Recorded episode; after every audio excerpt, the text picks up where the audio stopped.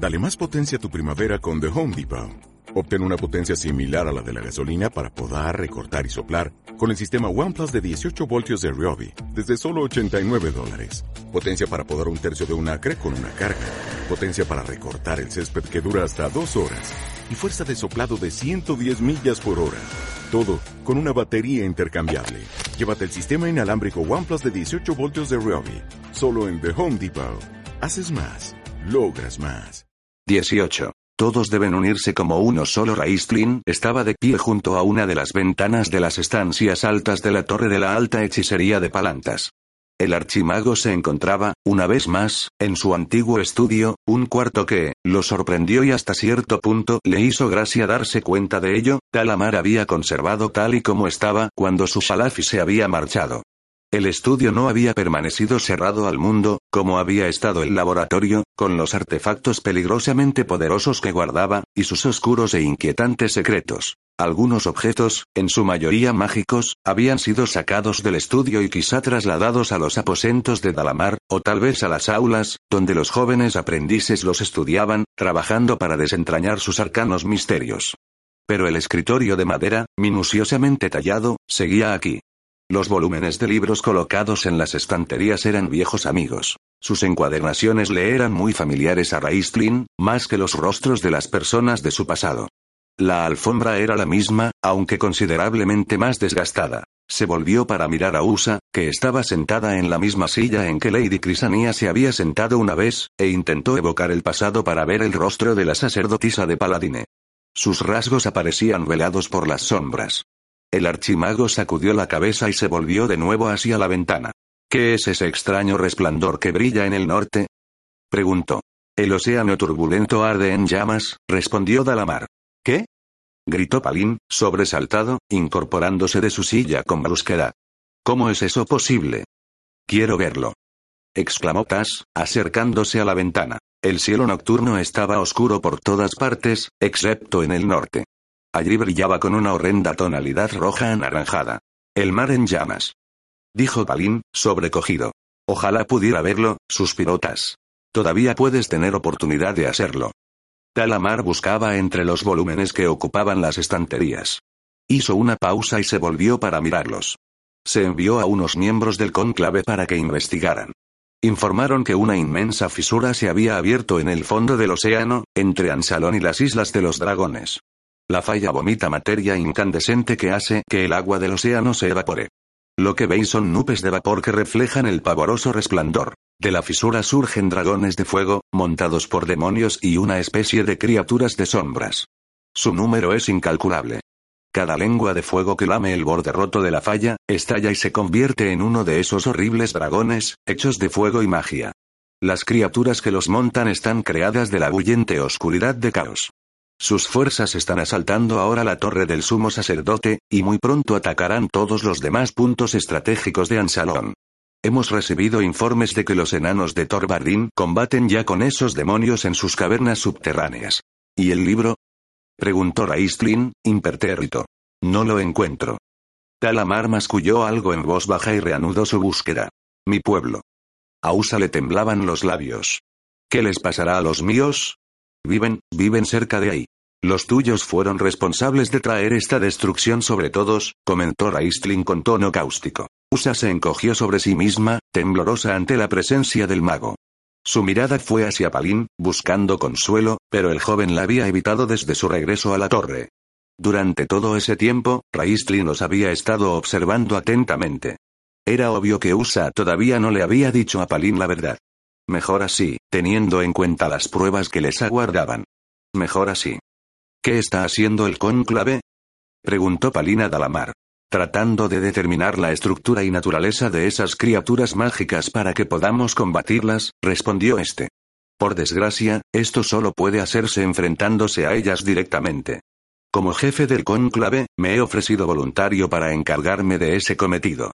Una tarea peligrosa, comentó Raistlin, que se volvió a mirar al elfo oscuro que en el pasado había sido su aprendiz. Y de la que probablemente no regresarás. Tampoco es que eso importe mucho, ¿no crees?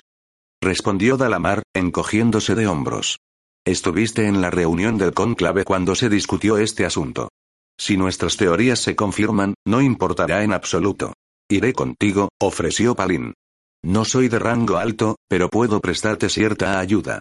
Los dioses necesitan la ayuda de todos nosotros. En especial, nuestra oscura majestad. Sin embargo, sigue intentando jugar con dos barajas, resonó Raistlin. Espera salir de esto victoriosa.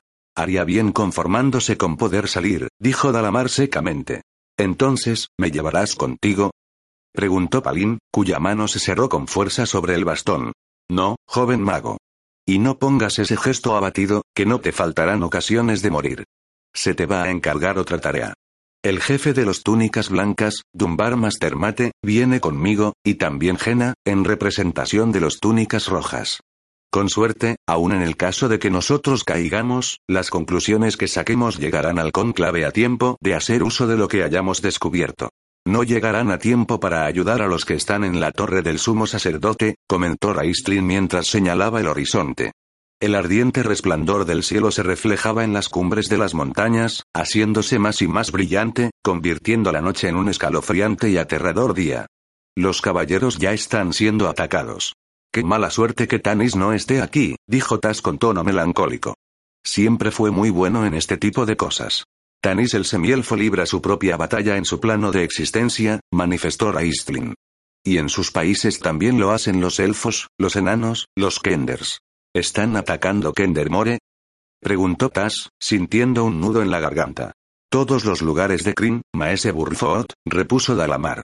Todos los seres, de todas las tendencias y credos, habrán de dejar a un lado sus otras disputas y unirse para luchar por su supervivencia.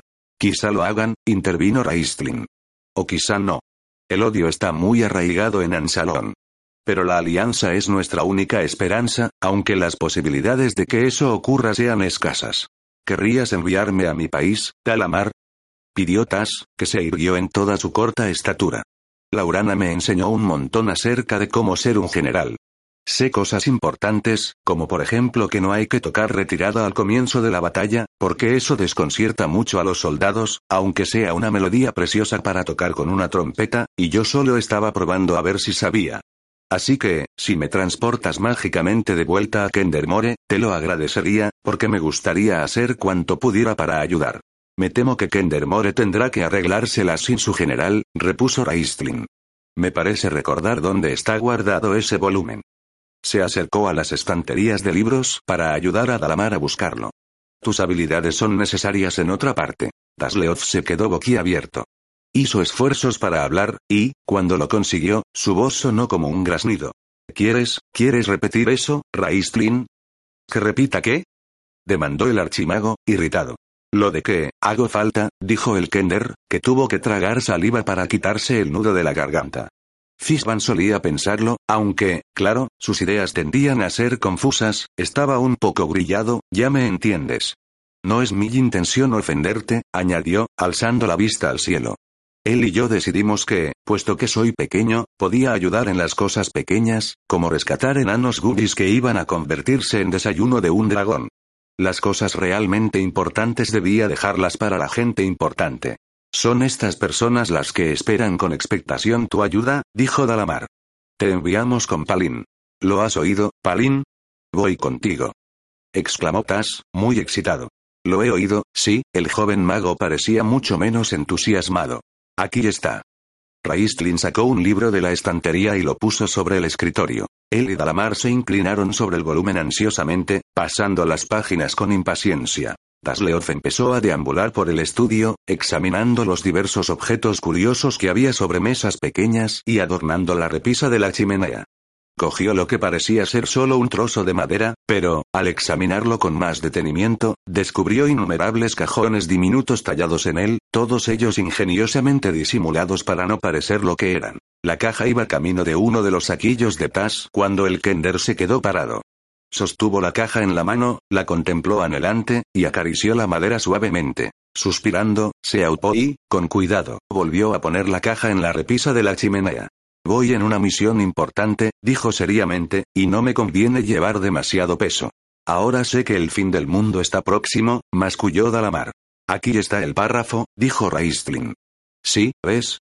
Lo recordaba correctamente. Talamar se inclinó sobre el libro, y los dos magos leyeron, pronunciando de vez en cuando en susurros algunas palabras que sonaban raras. Palin hizo lo posible por escuchar algo. Las palabras parecían elfas, pero debían de ser en el antiguo lenguaje elfo, ya que solo conseguía entender una entre veinte.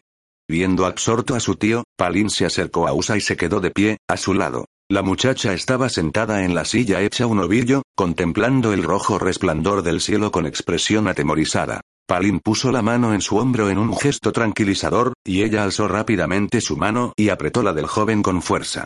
Temo por ellos, dijo, con la garganta constreñida. Ese fulgor, es el mismo que vi la noche en que me marché, solo que ahora es, mucho más brillante. Estoy preocupada, Palin. Lo que dice tu tío es verdad. Ellos, nosotros, hemos traído la destrucción sobre todos. No te preocupes, la consoló Palin, acariciándole el brillante cabello con ternura. Los Irdas son muy poderosos con la magia. Cuando vuelva. ¿Qué quieres decir con eso de cuando vuelva?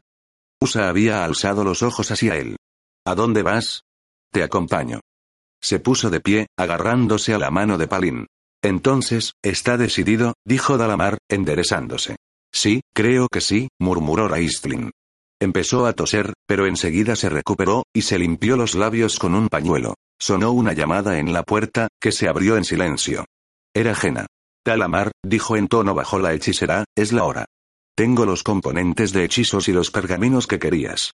He de irme, anunció el elfo oscuro. No tenemos tiempo que perder. ¿Le darás a Palini al Kender las instrucciones, Shalafi? No tienes que llamarme así. Ya no soy tu maestro, dijo el archimago, sacudiendo la cabeza. Talamar esbozó una sonrisa torcida y desagradable. Su mano fue hacia el pecho, soltó el broche que tenía forma de un cisne negro, y abrió los pliegues de terciopelo de la pechera. Cinco heridas, del tamaño y la forma de las yemas de unos dedos, aparecían visibles, frescas, sangrantes, en la suave piel del elfo. Siempre serás mi maestro, afirmó. Como puedes ver, estudio a diario la lección que me enseñaste. Y, por lo visto, has sabido sacarle provecho, comentó Raistlin fríamente. Los dedos de su mano derecha empezaron a tamborilear suavemente sobre el escritorio. Te admiraba, musitó Dalamar. Todavía te admiro. Con un movimiento brusco de la mano, se cerró la pechera de la túnica, ocultando las heridas. Y siempre te odiaré. Se volvió hacia Palin. Adiós, Majere. Que los dioses de la magia derramen sus bendiciones sobre ti. Y sobre todos nosotros, intervino Jena quedamente. Adiós, Palin Majere. Y adiós también a ti, sonrió con sorna, Usa Majere. Luego dio la mano a Dalamar, que la tomó en la suya, pronunció unas rápidas palabras mágicas, y los dos desaparecieron. Palin no respondió a sus palabras de despedida. Su mirada estaba prendida en Raistlin. ¿A dónde voy, tío? ¿Dónde me envías? Y a mí. exclamó, ansioso, Tas. Y a mí, añadió Usa con resolución. Tú no, empezó Palin. Sí, lo interrumpió suavemente Raistlin. La chica va contigo. Debe hacerlo. Es la única que conoce el camino. A casa. Usa entendió al archimago de inmediato. Contuvo el aliento.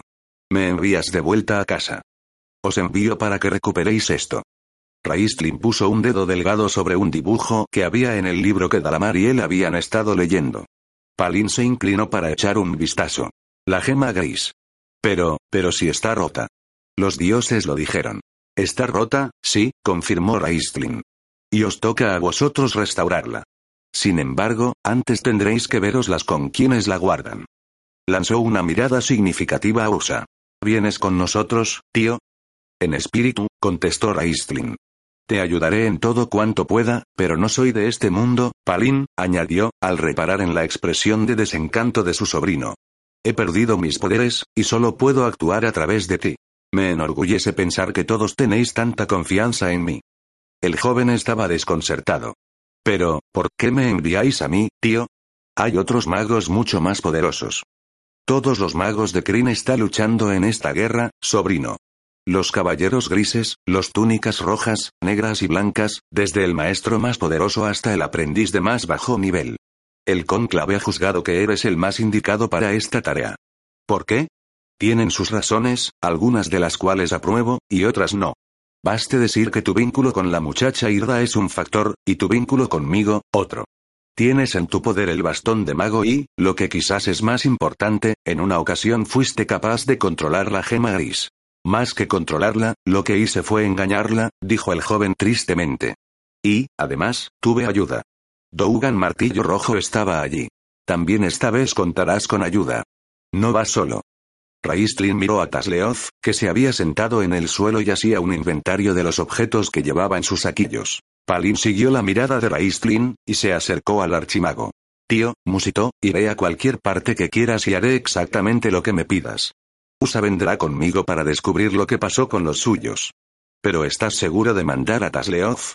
Sí, lo admito, es el mejor Kender que ha existido, pero, bueno, es un Kender. Raistlin puso su mano sobre el hombro de Palin. Por eso es por lo que ha sido elegido. Los Kenders tienen una cualidad que te hará falta, sobrino. Los Kenders son inmunes al miedo. La mano del archimago se cerró con más fuerza, y sus finos dedos se clavaron en la carne de Palin. Y, ¿a dónde vas? Esa cualidad será inestimable. 19. Rumores. Truenos y llamas. Sarpar. Los muelles de la bahía de Branchala estaban abarrotados de gente aquella mañana calurosa, gris, llena de humo. Una terrible tormenta sacudía las montañas. Las gentes de Palantas podían oír el estampido de los truenos. Unos rumores aterradores corrían por la ciudad, saltando de casa en casa, alimentándose con su propio combustible, ardiendo con más rapidez y con más furia cuanto más se propagaban. Hacía horas que un resplandor rojo iluminaba el cielo septentrional. Al principio, se corrió la voz de que había un gran incendio en la urbe. Algunos decían que la gran biblioteca estaba ardiendo. Otros juraban haber oído que las llamas consumían la torre de la alta hechicería. No pocos sabían que alguien había visto fuego saliendo por las ventanas del templo de Paladine. Nadie pudo dormir. Todo el mundo estaba muy nervioso. La gente corría al templo o a la biblioteca para combatir el incendio, solo para encontrarse, una vez que llegaban allí, con que no había fuego. Los palantianos deambulaban por las calles, contemplando el rojo fulgor que se hacía cada vez más brillante. Se reunían en pequeños grupos, comentando el último rumor con gran tensión, y luego se apartaban de ese grupo para unirse a otro. Las campanas de la ciudad repicaban enloquecidas, tañendo aquí y allí de manera esporádica conforme un rumor cobraba más importancia que otro y alguien decidía que debía anunciarlo. Al principio, los caballeros de Takisis trataron de imponer el orden en la ciudad. Salieron en grandes grupos, marchando por las calles y dispersando a la muchedumbre, instando a la gente a regresar a sus casas.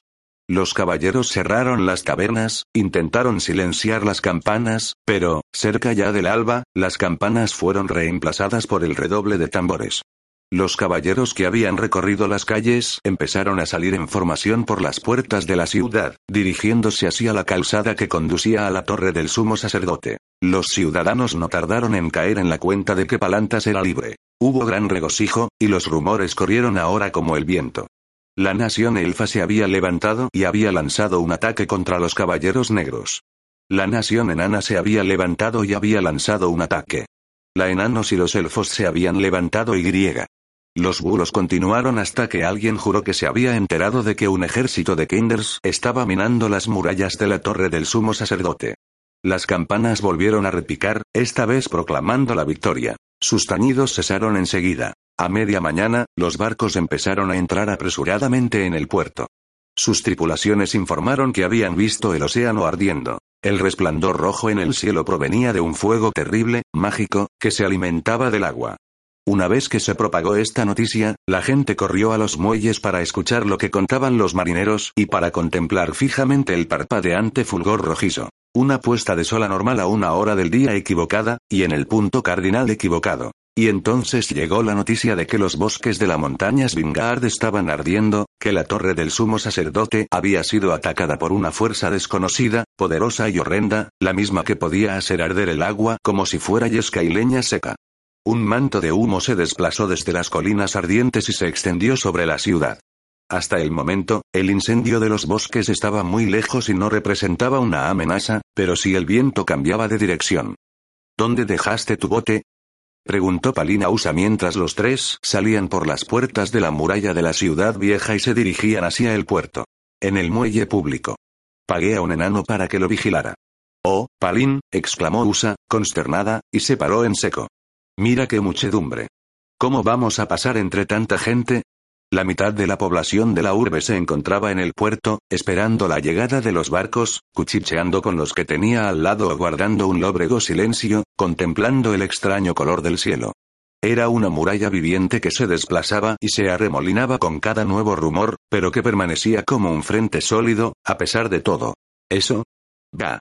No será ningún problema, aseguró Tas con actitud alegre. Vosotros seguidme, y ya veréis. Echó a andar hacia el grupo de gente más cercano, varios hombres de gremios que se abanicaban y se enjugaban el sudor de la frente al tiempo que hablaban sin parar en tono bajo y excitado, haciendo solo un alto de vez en cuando para preguntar a cualquiera que pasara a su lado qué noticias tenía. Disculpad, dijo Tasleoz en voz alta. Tiró de la larga y abullorada manga de uno de los hombres. Mis amigos y yo intentamos. Kenders. Chilló el hombre.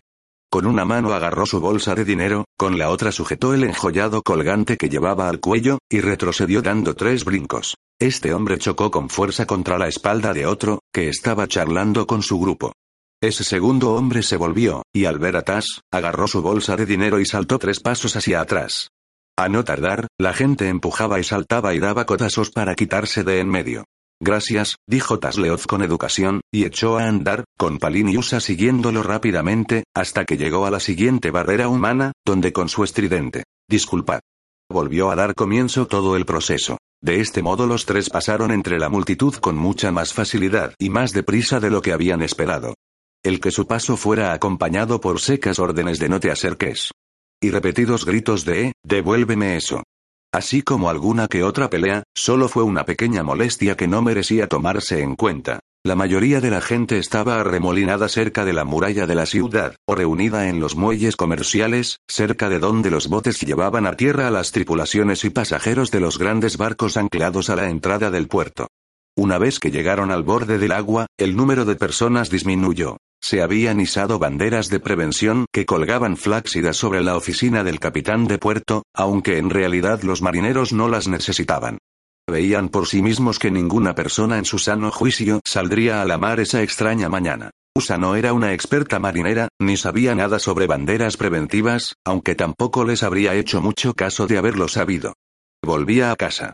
Descubriría la verdad, fuera la que fuese, por terrible que resultara. Al parecer, su temor había agudizado sus sentidos, su vista, pues encontró su barco de vela enseguida, aunque estaba apiñado entre muchas otras embarcaciones. Allí. Señaló. Parece muy pequeño. Palin observaba el bote con desconfianza. Cabremos los tres de sobra. Quiero decir pequeño para aventurarse en el mar. Dirigió la mirada hacia el horizonte. No soplaba ni chispa de brisa en el puerto. Las olas causadas por el movimiento de los barcos chapaleaban perezosamente bajo el muelle. Ninguna ave marina sobrevolaba la superficie del agua ni peleaba por coger las cabezas y las colas de pescado. Ninguna nube empañaba el cielo, aunque el resplandor de los rayos y el retumbo de los truenos era permanente en el cielo oriental. El extraño y ominoso resplandor rojo se extendía por el horizonte y se reflejaba en el agua. Palin sacudió la cabeza. No hay viento, y no podemos remar toda la distancia que nos separa de tu tierra. Tenemos que encontrar otro modo de trasladarnos. No, no tendremos que hacerlo, replicó Usa mientras tiraba de él. El bote es mágico, ¿recuerdas? Me llevará de vuelta a casa, Palin. Me llevará de vuelta a casa, repitió en un murmullo. Usa. Palin tiró de su mano, obligándola a frenar sus pasos. Usa. La muchacha lo vio en su cara, oyó en el tono de su voz lo que estaba a punto de decirle. Era como mirarse a un espejo en el que viera reflejados sus propios temores. Estaré bien, dijo. Te tengo conmigo. Agarrándose fuerte de su mano, la muchacha echó a andar por el muelle, dirigiéndose hacia su embarcación. Saltó al bote y empezó a revisarlo para asegurarse de que seguía en condiciones de navegar. Palinitas permanecieron en el embarcadero, achicharrándose bajo el sol, listos para soltar las amarras cuando fuera el momento de partir. Varias personas los observaban con curiosidad, pero no les dijeron nada, probablemente porque suponían que estaban acondicionando la embarcación para que aguantara la tempestad, sin imaginar en ningún momento que planeaban salpar. Palin se preguntó si la gente intentaría detenerlos, y qué haría para manejar esa situación si se presentaba. Tenían que tomar esta ruta, por mucho que le desagradara navegar hacia ese horizonte ardiente. Lo que había dicho Usa era cierto. La embarcación mágica la llevaría de vuelta a su tierra natal. No había otro camino, puesto que nadie más sabía dónde estaba la tierra de los Irdas, ni siquiera los miembros del cónclave. Quizá los dragones lo supieran, pero estaban disputando sus propias batallas. Soy un marinero estupendo, anunció Tas, que se sentó en el borde del muelle y balanceó las piernas mientras se asomaba al agua intentando atisbar algún pez. Flynn no lo era. Odiaba el agua. No acababa de entender por qué existía. Reorx nos dio la cerveza, solía decir. Lo lógico es que se hubiera parado ahí, cuando había conseguido el líquido perfecto. Intenté explicarle que no resultaría muy fácil navegar con un barco sobre un mar de cerveza. Bueno, seguramente sí que se podría, pero la espuma sería un inconveniente. Flint mantenía que las embarcaciones eran inventos malditos, en cualquier caso. Por supuesto, esto se debía a que casi se ahoga una vez al caerse de un bote. ¿Te he contado alguna vez cuando Flint estuvo a punto de ahogarse? Un día, estaba yo con tu padre. No hablemos de nada que tenga que ver con ahogarse, lo interrumpió Palin. Ni de mi padre. El peligro podía estar acercándose a la posada el último hogar. Caramón había regresado a casa para advertir a los vecinos de Solase, prepararlos para la lucha, hacer cuanto estuviera en su mano para protegerlos contra cualquier horror al que tuvieran que enfrentarse. ¿Sabe mi padre lo que voy a hacer? Le había preguntado Palina a su tío, y estas fueron casi las últimas palabras que cruzaron entre los dos. ¿Sabe a dónde voy? Lo sabe, le había contestado Raistlin. ¿Qué ha dicho? preguntó el joven, intranquilo. El archimago esbozó una sonrisa. Ha dicho que, cuando todo esto haya terminado, él y tu madre te esperan en casa para cenar. Palin se sintió complacido con la respuesta. Su padre sabía el peligro al que se enfrentaría y, en lugar de disuadirlo, como habría hecho en los viejos tiempos, encontraba el modo de decir a su hijo que sus padres tenían confianza en él, que creían en él y sabían que haría todo lo posible. Una mano pequeña le estaba tirando de la manga, y Palin bajó la vista. Tas estaba de pie a su lado. Palin, dijo el Kender en un susurro, después de lo que oímos decir a los dioses sobre los Irdas, me temo que Usa se va a sentir muy desdichada cuando llegue a casa. Sí, Tas, se sentirá muy desdichada. ¿No deberíamos decírselo ahora, para prepararla? Palin miró a la muchacha, que trabajaba afanosamente, estivando equipo y bártulos para dejar sitio para las otras dos personas que viajarían con ella. Lo sabe, Tas, dijo el joven. Lo sabe ya. Resultó que nadie intentó impedirles que salieran a navegar. Ninguna persona advirtió siquiera que zarpaban o, si alguien se dio cuenta, ya tenía bastante con sus problemas como para preocuparse por los de otros. El viento por el que la gente había rezado todo el verano, la brisa de las montañas que refrescaría la cargada atmósfera de la ciudad, había decidido, perversamente al parecer, soplar precisamente ahora. Pero el viento no proporcionó alivio al calor, sino que trajo el terror. El incendio de los bosques bajaba por las laderas de las montañas rápidamente, empujado hacia palantas por el aire. Las campanas volvieron a sonar, y la gente corrió a hacer lo que podía para intentar salvar sus hogares y sus negocios si llegaba a ocurrir lo impensable. El humo que flotaba en el aire provocaba escosor en los ojos y hacía que costara trabajo respirar. Empezaron a caer cenizas sobre la ciudad. Desde el bote, Palin volvió la vista hacia la gran ciudad de Palantas y trató de imaginar lo que sería si el fuego llegaba a ella. Pensó en su tío, solo en la torre. Los aprendices ya se habían marchado a Wairet para prestar ayuda en la preparación de hechizos. Recordó la última imagen que tenía de su tío, de pie junto al estanque de la cámara de visión. Desde aquí os estaré observando, había dicho el archimago, y haré cuanto pueda por guiaros. Palin pensó en Astinus, escribiendo sin descanso.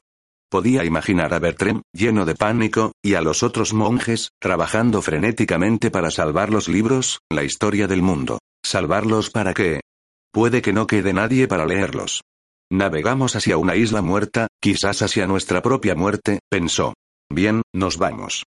Anunció alegremente Tas, que estaba encaramado en la proa, mirando al frente, mientras Usa dirigía el bote hacia la bocana del puerto y llamar abierto. ¿Sabes? añadió, soltando un suspiro de satisfacción.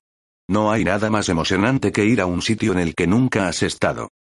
20. Carbonilla y ceniza. Dejaron atrás la bahía de Branchala y entraron en el océano turbulento, con la brisa empujándolos como si deseara ayudar. Luego, de repente, el viento que los había llevado hasta allí, el mismo que aventaba el fuego hacia Palantas, se calmó, y el bote se quedó flotando en la quieta superficie del mar encalmado. Usa agarró el timón y viró la proa de la embarcación hacia el norte. A casa, ordenó. El bote empezó a deslizarse veloz sobre el agua, un agua que parecía haber sido teñida de rojo. La vela ondeaba flácida, ya que no la agitaba el más leve soplo de brisa, pero la embarcación continuó desplazándose con progresiva rapidez, hasta el punto de saltar peligrosamente sobre la superficie del agua y levantar rociadas de espuma que azotaban a los tres pasajeros. Tas iba en la proa, agarrado con las dos manos, de cara al viento y a la espuma, boquiabierto por la emoción del desenfrenado viaje. Usa sujetaba con fuerza el timón. Palin se agarraba a los costados del bote, parpadeando para eliminar el agua salada que le escocía los ojos. La velocidad de la embarcación aumentó. Tas fue desplazado de su posición y cayó sobre un rollo de cuerda.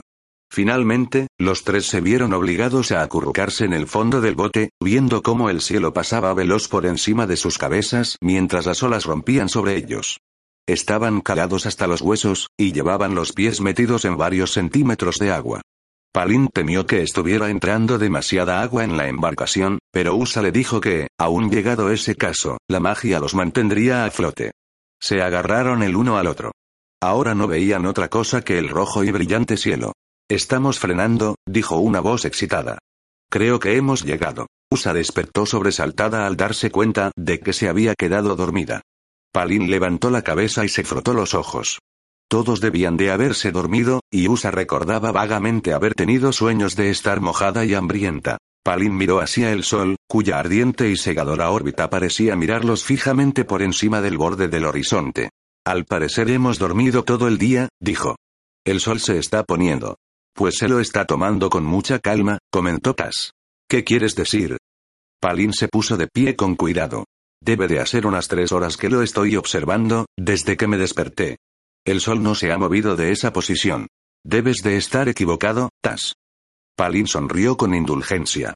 Probablemente no han sido tres horas, aunque te lo haya parecido porque el tiempo se te ha hecho largo. Mira.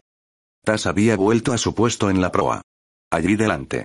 Una estrecha línea oscura se recortaba contra el cielo rojo. Usa se incorporó de un brinco, olvidando que estaba en un bote, y su brusco movimiento hizo que la embarcación se meciera tan violentamente que la muchacha tuvo que agarrarse al mástil para no caer por la borda. Se dirigió a la proa, para reunirse con Palin y con Tas, y miró al frente atentamente, con la boca entreabierta en un gesto de alegría. Creo que esa debe de ser tu tierra, Usa, dijo Palin. Parece que nos dirigimos directamente hacia allí. El bote los llevó más y más cerca. ¿Qué aspecto más raro tienen esos árboles? comentó Cass. ¿Eres de un sitio en el que hay árboles de aspecto raro, Usa? Nuestros árboles son como todos los demás, respondió la muchacha. Pero tienes razón, esos tienen un aspecto extraño. Las olas y su propia magia impulsaron el bote más cerca de la costa. Paladine bendito, musitó Palín, horrorizado. Caray, dijo Tas con un hilo de voz. Esos árboles ya no son árboles. Están carbonizados. No, susurró Usa, es imposible. La magia no ha funcionado bien y el bote nos ha llevado a un sitio equivocado. Eso, el nudo que tenía en la garganta le impidió seguir hablando, ahogándola. Eso no es mi tierra. Pero el maldito bote siguió acercándola más y más a la costa. Lo lamento, Usa, dijo Palín mientras le tendía la mano. La muchacha hizo caso omiso de sus palabras, de su mano. Tropezando en los rollos de cuerda y en los odres de agua, regresó corriendo a la popa, agarró el timón y lo empujó, intentando cambiar el curso, hacer que el bote virara. El timón no se movió. Usa apoyó todo su peso en él, y, cuando Palín la agarró y la apartó del timón, la muchacha lo golpeó con los puños al tiempo que lloraba y forcejeaba para soltarse. La embarcación se bamboleó violentamente. Vas a hacer que volquemos. Le gritó Palín. No me importa. Sollozó. Me da igual si morimos todos. Así que te importa, Usa, le dijo con dulzura, repitiendo lo mismo una y otra vez. Así que te importa. Siguió hablándole en tono tranquilizador, le apartó el húmedo cabello de la cara y la estrechó con fuerza contra sí. Usa dejó de sollozar poco a poco, y descansó entre los brazos de él. El bote, gobernado por la magia, los llevó hacia la orilla. Para cuando llegaron a la playa, Usa se había sumido en un frío y sosegado silencio, casi tan terrible como su anterior estallido histérico. Saltó del bote al agua, y vadeó hasta alcanzar la ancha franja de arena donde los caballeros de Takisis habían desembarcado no mucho tiempo atrás. La muchacha miró en derredor, a una escena de total devastación. A excepción de la fina línea donde las olas rompían en la playa, la arena, en tiempos blanca, ahora era negra. Palin arrastró el bote hasta la playa. Al principio, el joven mago pensó que el color negro era un fenómeno natural, pero después se fijó en los restos que flotaban en el agua, en la fina capa de sedimento posada en las olas. Vio los troncos carbonizados de lo que una vez habían sido árboles vivos, y de repente supo por qué la arena era negra. Estaba cubierta de carbonilla y ceniza. Suspirando, Palin ayudó a Tas a bajar del bote. Cuando se volvió hacia USA, vio a la muchacha corriendo frenética, enloquecidamente, hacia lo que antaño había sido un bosque. Palin y Tas echaron a correr tras ella, resbalando en la profunda arena. La muchacha los dejó atrás. El Kender, con sus cortas piernas y la falta de resuello a causa de la edad, no tardó en quedar rezagado, y Palin, poco acostumbrado al esfuerzo físico, además del estorbo que representaba la larga túnica con la parte inferior mojada, no pudo mantener el paso. Sin embargo, era fácil seguir el rastro de la muchacha, lastimosamente fácil, según comprobó el Kender. Era un rastro de pisadas que se hundían hasta el tobillo en la ceniza, y que los conducía hacia el corazón de la salvaje desolación. El penetrante, desagradable y ligeramente dulzón olor a madera quemada era tan intenso que cortaba la respiración. El polvo de carbonilla y las pavesas, agitados por la brisa, se les metían en los ojos y los hacían toser. Ramas ennegrecidas colgaban por encima de sus cabezas, meciéndose y crujiendo, a punto de partirse y caer. Llegaron a una pared de piedra que formaba un cuadrado. Una chimenea ennegrecida se alzaba a un extremo. Era todo lo que quedaba de lo que había sido una pequeña y cómoda casa. Palin. Llamó Tas con voz estrangulada. El joven mago se dio media vuelta. El Kender señalaba algo. Palin no tuvo que acercarse más para ver qué era. Lo sabía. El cadáver, o lo que quedaba de él, yacía cerca de la casa, como si la persona hubiera salido corriendo de la casa en llamas, solo para ser alcanzada por el fuego. Vi que Shu después de que los dragones pasarán por allí, dijo Tasleoth, decaído por el espantoso espectáculo. Era igual. Lo más triste que había visto en mi vida hasta ahora. ¿Crees?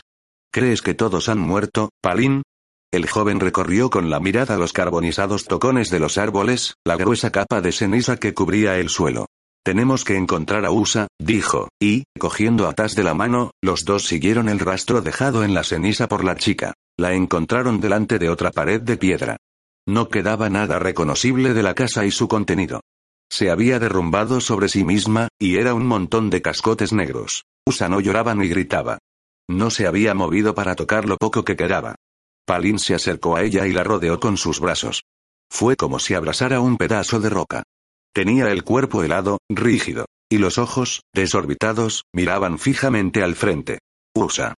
Llamó Palin, profundamente asustado por su aspecto. Usa, no te hagas esto. No serviría de nada. Usa, no. Ella siguió inmóvil, mirando fijamente los restos carbonizados de la casa. Su rostro estaba blanco como la tiza bajo la fina película de hollín que lo manchaba. Una lágrima se deslizó por su mejilla, dejando una huella igual que sus pies la habían dejado en las cenizas del suelo. Lo lamento mucho, Usa, musitó Palín cariñosamente. Pero debes consolarte pensando que los Irdas no han sido destruidos del todo. Quedas tú, que perpetuarás. No, dijo la muchacha con una calma terrible, remota. No, han desaparecido completa, totalmente. Prot sabía que ocurriría esto, por eso me envió lejos. Oh, Prot, lo siento. Un sollozo desgarrador la sacudió. Lo siento mucho. No llores, cariño. Tú no podías hacer nada. Quizás alguno de ellos logró escapar, añadió Palín con tono esperanzado. Su magia. Aunque algunos hubieran podido salvarse, jamás habrían dejado atrás a los demás. Usa sacudió la cabeza. No, todos han muerto. No queda nada.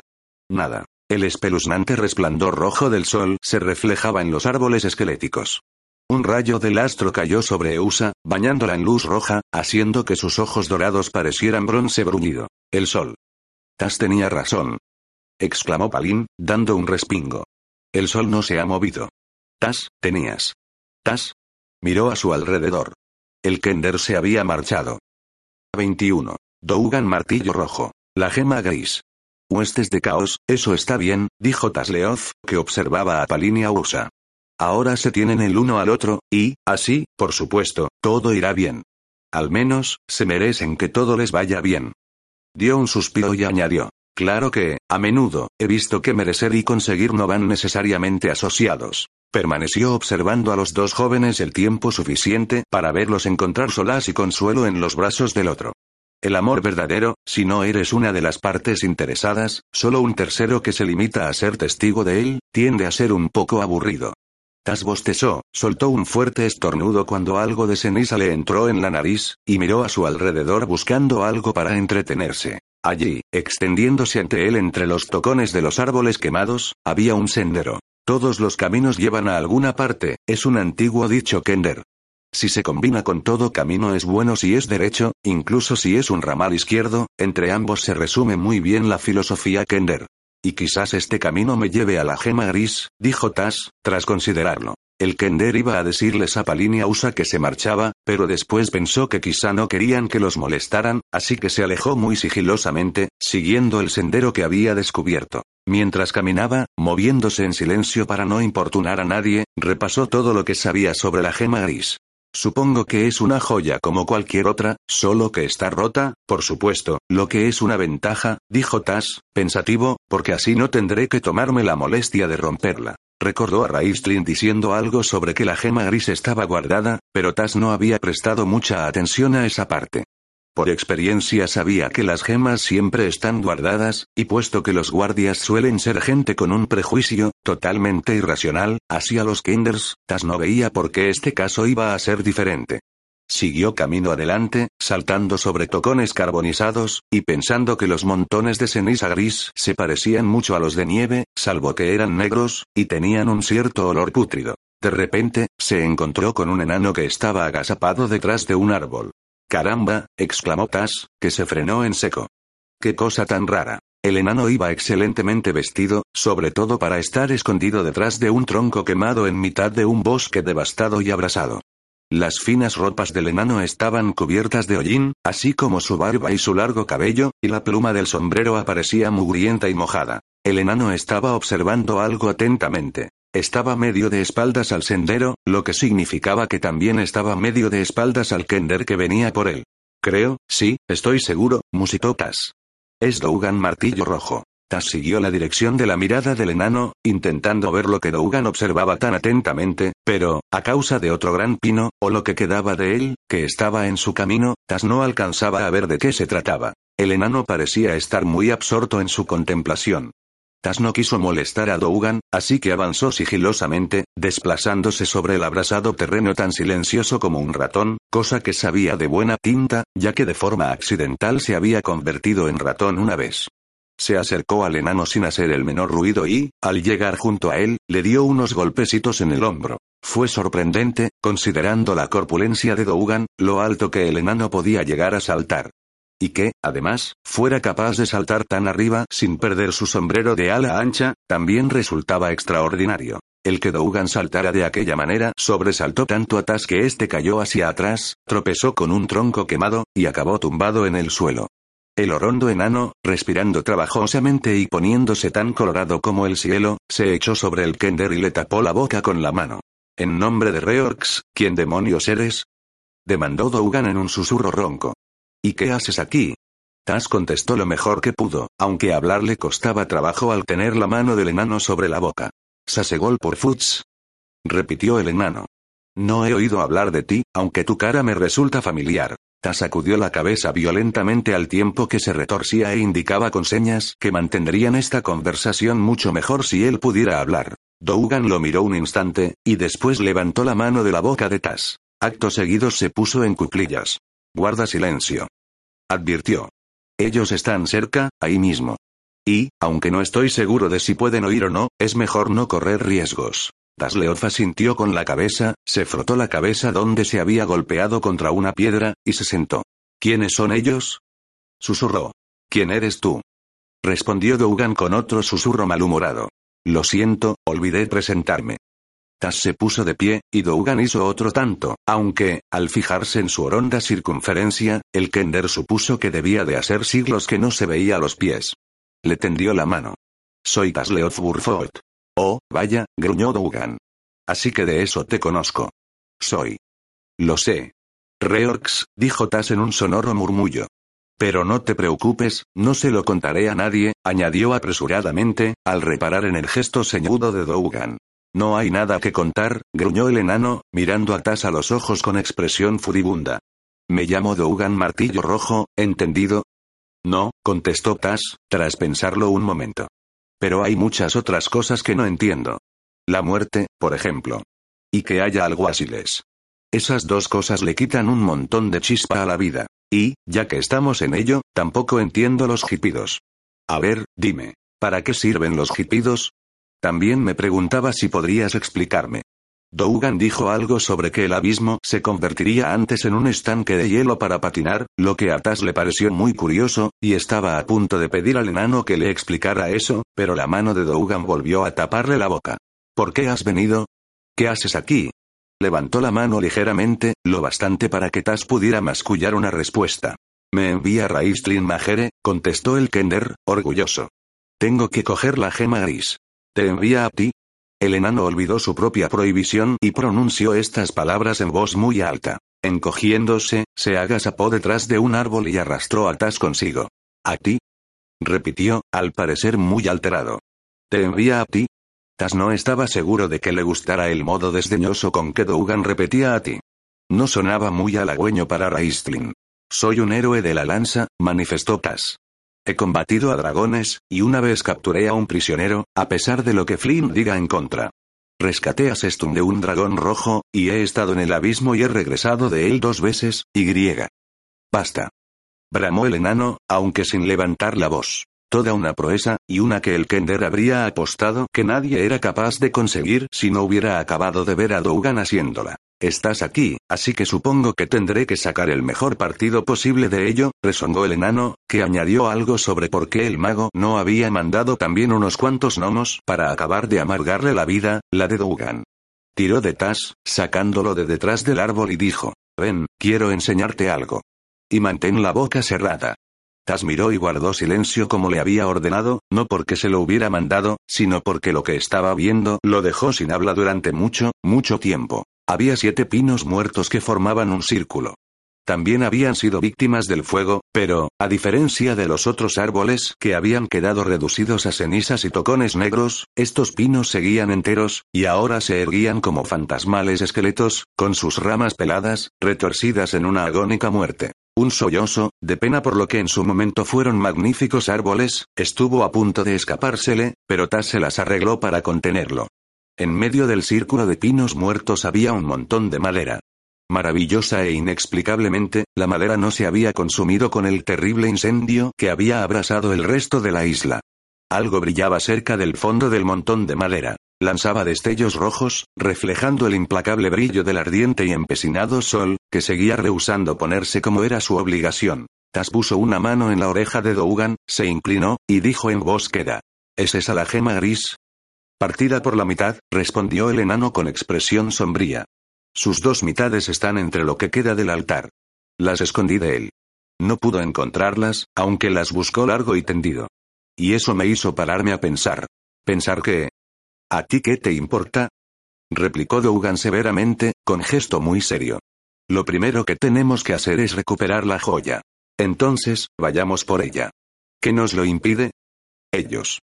Dougan señaló con la barbilla hacia el altar. Tas miró a su espalda, pero no vio ningún dragón, ni draconianos. Tampoco vio hordas de goblins u ogros o kobolds o caballeros fantasmales o bansees o guerreros esqueléticos o cualquier otra clase de guardianes de gemas mágicas que suele haber. Ni siquiera había un alguacil. No había nada, y así se lo dijo a Dougan. Así que empinando la botella de aguardiente enano otra vez, ¿no?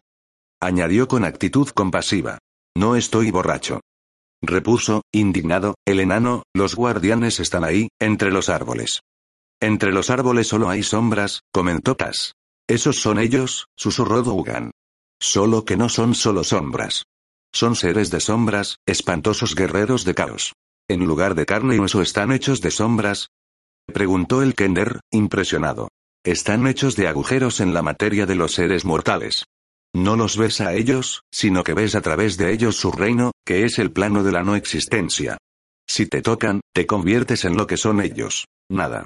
Esa es la perdición que Caos prepara para este mundo y cada persona, animal, roca, árbol, planta, río, arroyo y océano. Todo, todo será nada. Tas notó un repentino vacío, una sensación desagradable en la boca del estómago. Se imaginó a sí mismo como nada. A todo lo que había a su alrededor convertido en nada, todo desapareciendo en la oscuridad del olvido, sin que quedara nadie en ninguna parte que supiera que esa nada había sido algo una vez. ¿Estás, estás seguro, Dougan? Preguntó al tiempo que tragaba saliva y se frotaba el estómago con la mano, intentando convencer a la desagradable sensación para que se fuera. Sí, amiguito, estoy seguro. Es lo que él prometió, y mantendrá esa promesa. Será lo único que mantenga, añadió Dougan ominosamente. Pero, si cogemos la gema gris, ¿podremos pararlo? Eso creo, muchacho. Aunque, ojo, no estoy seguro. Es solo una idea que tengo. Suspiró. Y la única, hasta ahora. Así que hemos pensado que merece la pena intentarlo. Veamos si lo he entendido bien, dijo Tas mientras echaba una ojeada al destrozado altar bajo el cual yacían las dos mitades de la gema gris. Tenemos que escamotear las dos partes rotas a esas sombras. Esos seres de sombras, rectificó Dougan en voz baja. Sí, eso. Bueno, no me parece una tarea muy difícil. Tas se sentó en el suelo y empezó a rebuscar en uno de sus saquillos. Tengo un artefacto mágico muy poderoso. ¿Lo tienes? Dougan se acuclilló e intentó asomarse al interior de la bolsa. Sí, lo tengo. Me lo dio mi tío Saltatrampas. Por supuesto. ¿Quién, si no? Resongó el enano con acritud. No será eso, ¿verdad? Señaló. No, esto es una lagartija seca. Por lo menos, es lo que creo recordar que es. ¿Y eso otro? Un pañuelo con las iniciales FB. Un. ¿A quien conozco con las iniciales FB? En fin, esto tampoco es. Ajá. Gritó Cass. Chist. Gesticuló Dougan, frenético. Ajá. Susurró el Kender. Aquí está. La cuchara Kender de rechazo. Dougan miró la cucharilla y resopló con fastidio. Quizás sirva de algo, si los seres de sombras nos convierten en sopa de sombras, lo que no creo probable. Se puso de pie y empezó a pasear con actitud irritada, gruñendo y tirándose de la barba. ¿Por qué a mí? ¿Por qué siempre me toca a mí? Esto, dijo Tas, irguiéndose con dignidad, lo que le hizo superar la altura del enano, sin contar el sombrero, es un famoso artefacto Kender. Observa. Ahora verás cómo funciona. Tasleoth salió de detrás del árbol y se encaminó hacia el altar sosteniendo ante sí la plateada cucharilla de té de Dalamar.